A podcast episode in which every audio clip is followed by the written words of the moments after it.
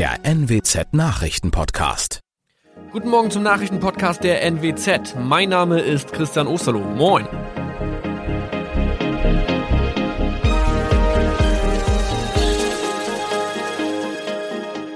Und das sind unsere regionalen Nachrichten am Morgen.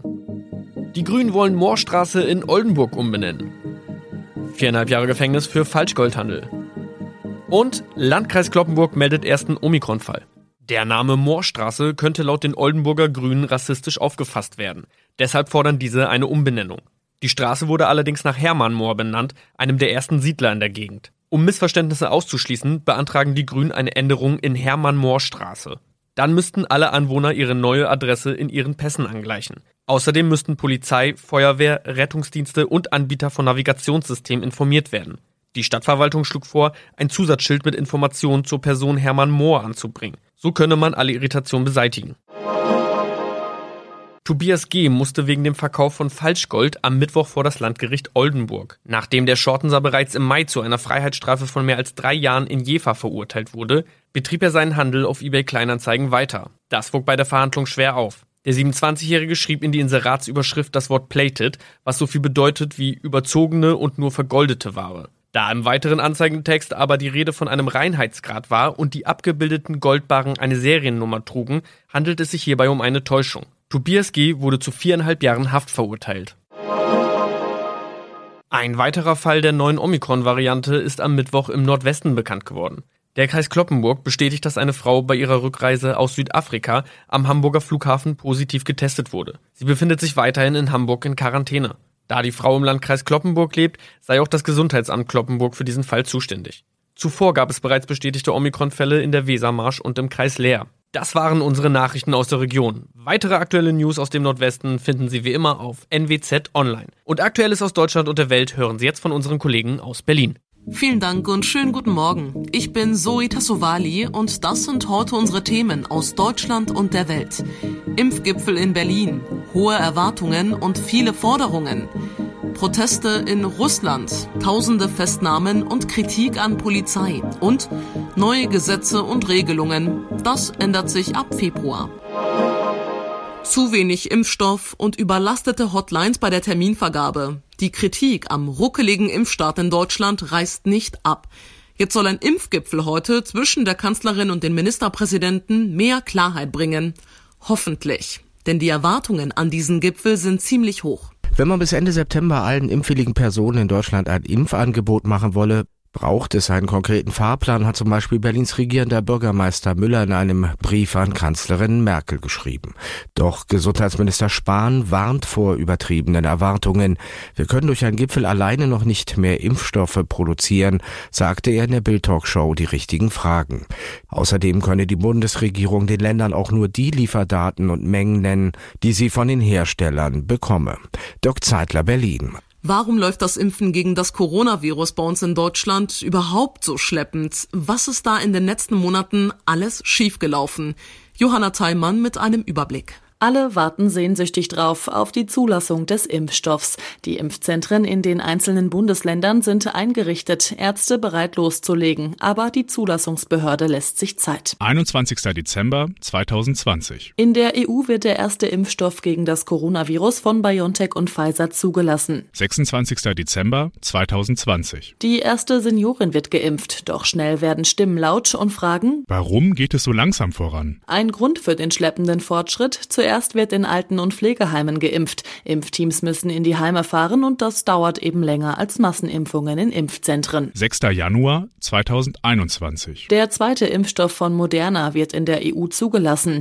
Bayerns Ministerpräsident Markus Söder denkt über eine Impfpflicht bei bestimmten Berufsgruppen nach.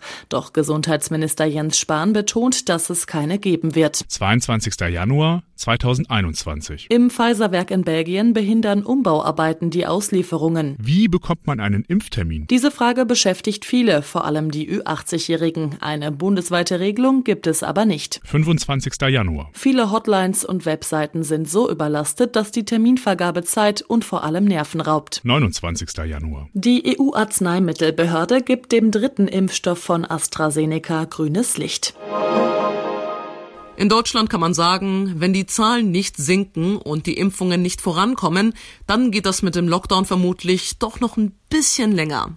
Ähnlich sieht es auch in Polen aus, eigentlich, aber den Fitnessstudio-Betreibern dort platzt mittlerweile der Kragen und deshalb starten sie so eine kleine Corona-Rebellion und machen ab heute wieder auf.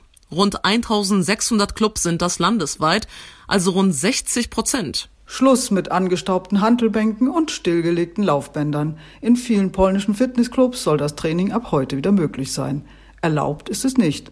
Gerade hat die Regierung den Lockdown um zwei Wochen verlängert. Doch den Betreibern der Studios ist das egal. Die staatlichen Hilfen reichen nicht aus, um ihre Verluste auszugleichen, argumentieren sie. Vor Bußgeldern habe man keine Angst, heißt es beim polnischen Fitnessverband. Man könne sie eh nicht zahlen. Die Kassen seien leer.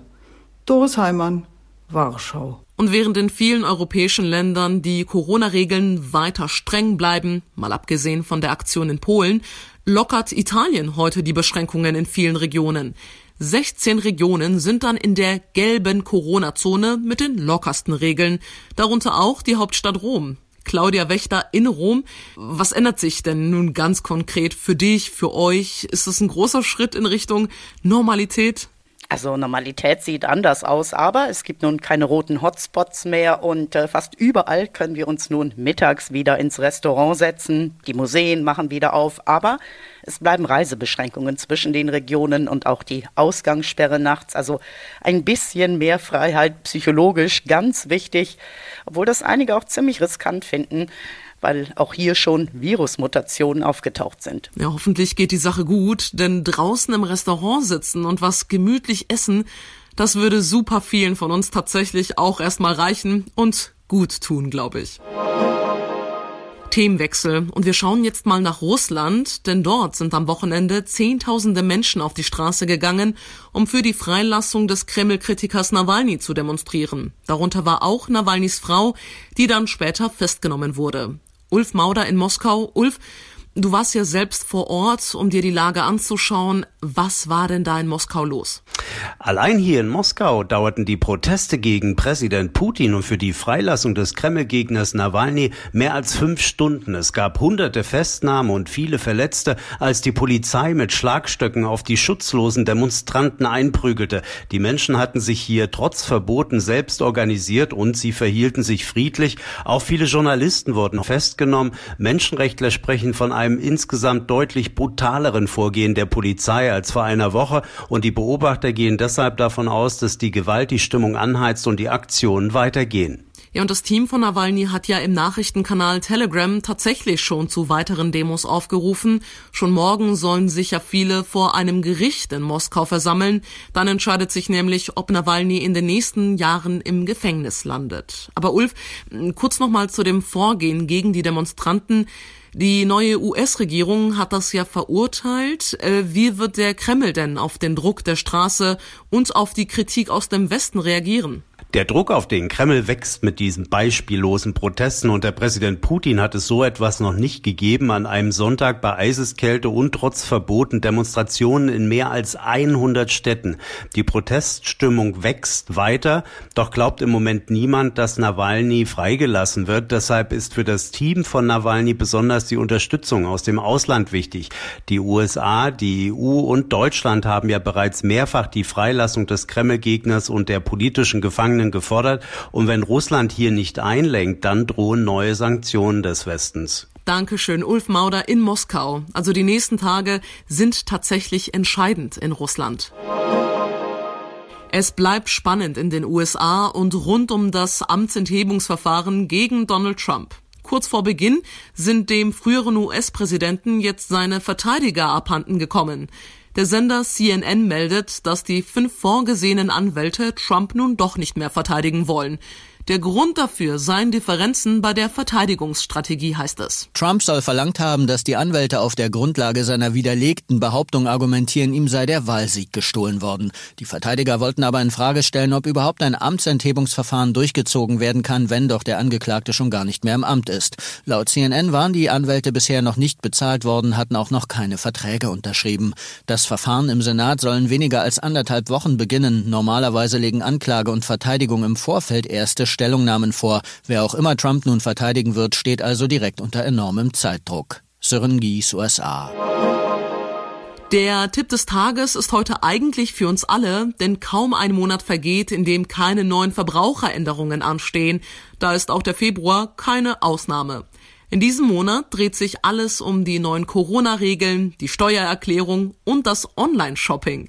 Jasmin Becker hat für uns den Überblick. Also wer im Internet shoppen will, der muss seine Zahlungen mit der sogenannten Zwei-Faktor-Authentifizierung genehmigen. Die besteht zum einen aus eigenem Wissen wie Passwort oder PIN, zum anderen aus persönlichem Besitz wie Chipkarte, TAN-Generator oder auch das Smartphone. Ohne diese beiden Faktoren wird es in Zukunft beim Online-Bezahlen ab 150 Euro heißen. Der Bezahlvorgang kann nicht ausgeführt werden. Außerdem gibt es gute Nachrichten für alle Steuermuffel. Wer seine Steuererklärung mit Hilfe eines Steuerberaters oder eines Lohnsteuerhilfevereins macht, macht, der kriegt nochmal zusätzlich sechs Monate Zeit, also bis Ende August, die Steuererklärung für 2019 einzureichen.